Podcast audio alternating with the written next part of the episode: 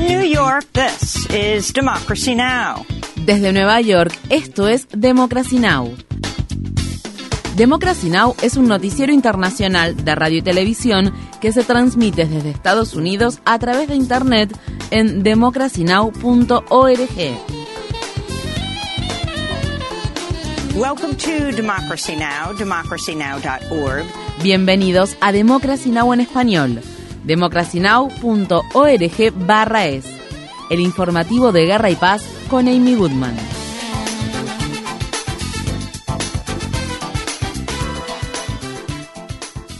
El coordinador de ayuda humanitaria de la ONU dijo que la fase de rescate tras el terremoto está llegando a su fin y que en adelante los esfuerzos se centrarán en brindar refugio, alimento y cuidado a los sobrevivientes. El número total de muertes registrado en Turquía y Siria supera los 36.000, aunque se espera que este siga aumentando. Tras haber transcurrido poco más de una semana desde que el primer terremoto de magnitud 7,8 sacudiera a ambos países, la esperanza de rescates milagrosos se desvanece y la indignación de la población aumenta al tiempo que la ONU admite haber fallado a la gente en el noroeste de Siria debido a los retrasos en los esfuerzos de búsqueda y rescate de víctimas. El gobierno de Siria autorizó el viernes el ingreso de ayuda humanitaria al noroeste del país luego de que la región controlada por los rebeldes y devastada por la guerra sufriera la falta de ayuda humanitaria por parte de organizaciones nacionales e internacionales. En Siria el número de personas sin hogar podría aumentar en 5 millones después de los terremotos que azotaron al país en los últimos días, al tiempo que la región también enfrenta tormentas de nieve y un brote de cólera. Por otra parte, las autoridades turcas ordenaron 113 arrestos vinculados a la construcción de edificios que se derrumbaron. Unos 25.000 edificios se derrumbaron o sufrieron graves daños. Los partidos de oposición han acusado al gobierno del presidente Recep Tayyip Erdogan de no hacer cumplir las normas de construcción. Mientras tanto, algunos sobrevivientes dicen que las operaciones de rescate nunca llegaron a ellos, ya que sus seres queridos quedaron atrapados bajo los escombros.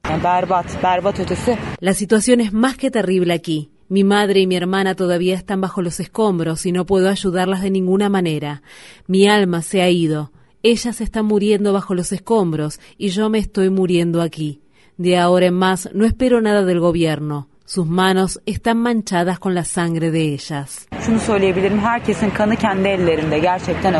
El presidente Erdogan ha admitido las deficiencias de la respuesta del país a la catástrofe. Para obtener la información más reciente sobre el terremoto, visite nuestro sitio web democracynow.org/es. En Israel, una multitud se manifestó frente al Parlamento israelí en Jerusalén para expresar su rechazo contra el plan que la coalición gobernante de extrema derecha está llevando a cabo para expandir su poder y debilitar al Poder Judicial. Durante el fin de semana, decenas de miles de personas se manifestaron contra el gobierno por quinta semana consecutiva, al tiempo que el presidente Isaac Herzog emitía una advertencia poco habitual.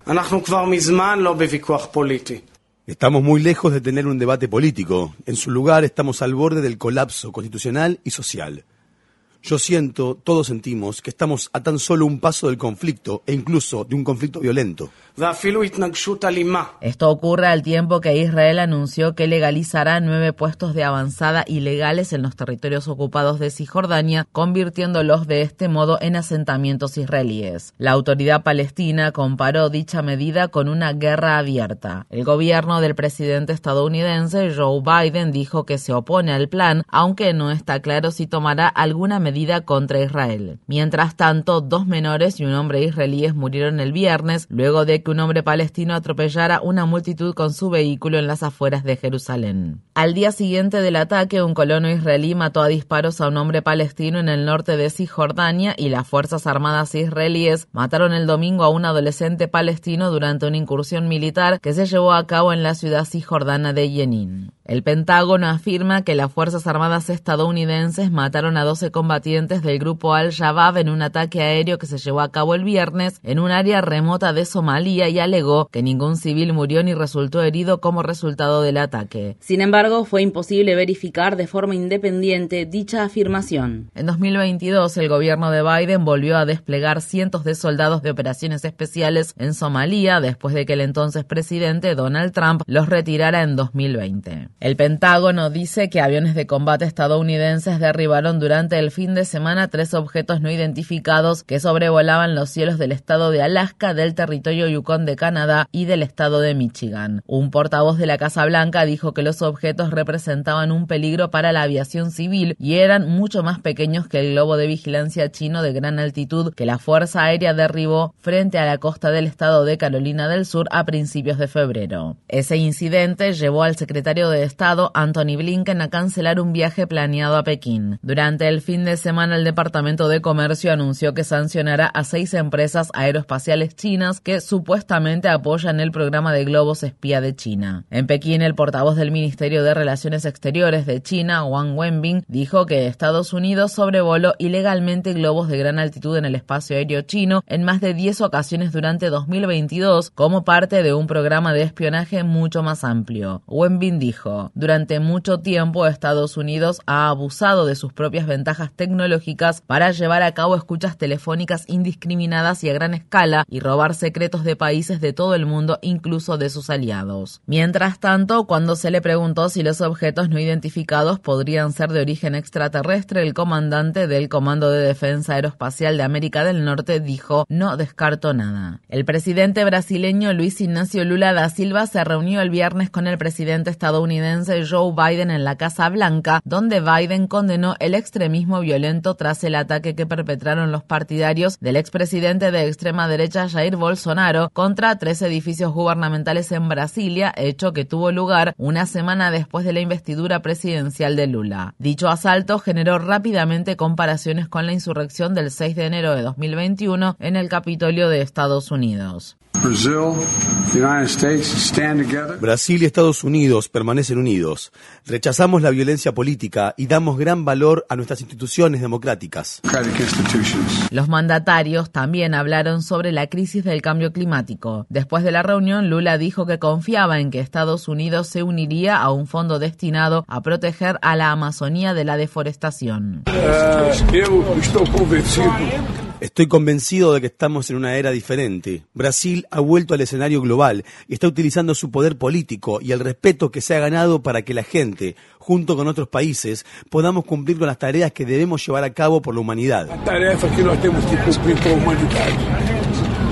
Los datos del gobierno brasileño mostraron que la deforestación en la Amazonía disminuyó en enero, el primer mes de la presidencia de Lula en comparación con el mismo periodo de 2022. Durante su estadía en la ciudad de Washington, D.C., Lula también se reunió con legisladores progresistas, incluidos el senador Bernie Sanders y la congresista Alexandria Ocasio-Cortez, y con los líderes de los principales sindicatos estadounidenses. En Carolina del Norte, las imágenes de un video de la cámara corporal de la policía que fueron recientemente publicadas muestran a Daryl Tyree Williams, un hombre negro desarmado de 32 años, advertir que tenía problemas cardíacos después de que un grupo de oficiales de la ciudad de Raleigh le disparara varias veces con una pistola eléctrica hasta causarle la pérdida del conocimiento. En el video se puede escuchar a Williams decirles a los oficiales, tengo problemas cardíacos, por favor, por favor, no me disparen. A pesar de su pedido, los agentes le dispararon con la pistola eléctrica una tercera vez. Williams murió el 17 de enero aproximadamente una hora después de sufrir el violento arresto. El Departamento de Policía de Raleigh ha puesto en licencia administrativa a seis de sus policías mientras investiga lo sucedido. La Oficina de Investigación del Estado de Carolina del Norte también está llevando a cabo su propia investigación de los hechos. En España, más de un cuarto de millón de personas marcharon el domingo por el centro de la ciudad de Madrid para oponerse al desmantelamiento del sistema de salud público que está llevando adelante el gobierno de derecha de la región capital. La masiva protesta fue encabezada por sindicatos que se quejan de las largas listas de espera para obtener una cita en el sistema de atención primaria y la escasez de personal en hospitales y centros de atención primaria de la red sanitaria pública.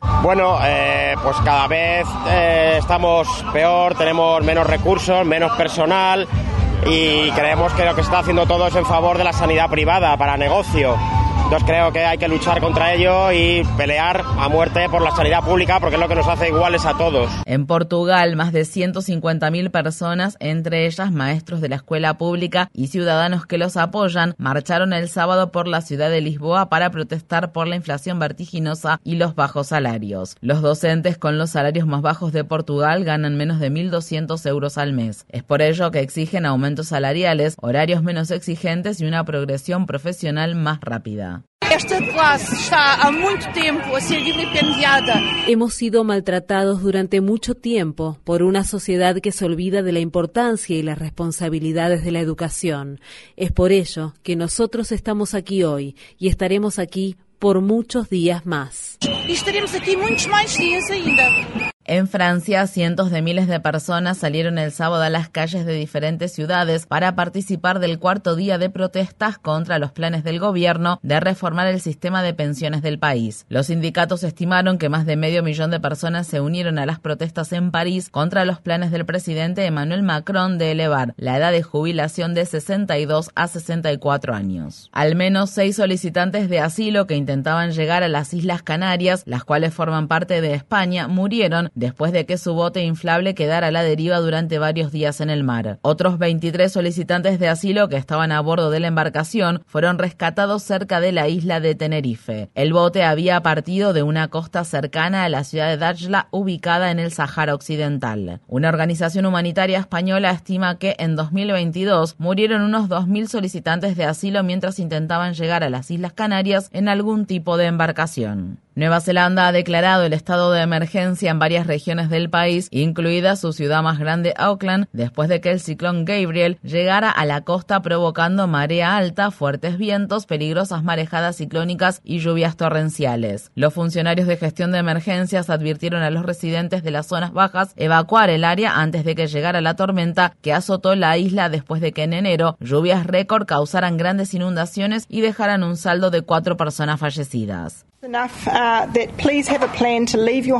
Les pido por favor que tengan un plan para abandonar sus hogares si ven que los niveles de agua aumentan alrededor suyo o si están preocupados por la estabilidad del suelo que rodea su propiedad.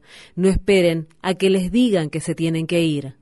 Um, don't wait to be told to leave. Esto ocurre al tiempo que los incendios forestales han matado al menos a 26 personas, desplazado a miles y quemado unos 3.600 kilómetros cuadrados de bosques en Chile. En Noruega, seis activistas de Greenpeace desembarcaron de una enorme plataforma petrolera de Shell tras 13 días de ocupación y 4.000 kilómetros recorridos. Antes de que la embarcación atracara en el puerto de Sound, los seis activistas subieron a la chimenea y ondearon una pancarta que decía dejen de perforar, sean responsables. Los activistas se subieron hace dos semanas a la plataforma en el Océano Atlántico al norte de las Islas Canarias pidiendo a Shell y otras corporaciones de combustibles fósiles que asuman la responsabilidad del papel que tienen en el cambio climático y aporten financiación a los fondos de pérdidas y daños destinados a ayudar a los países más pobres que son los más afectados por la crisis climática global.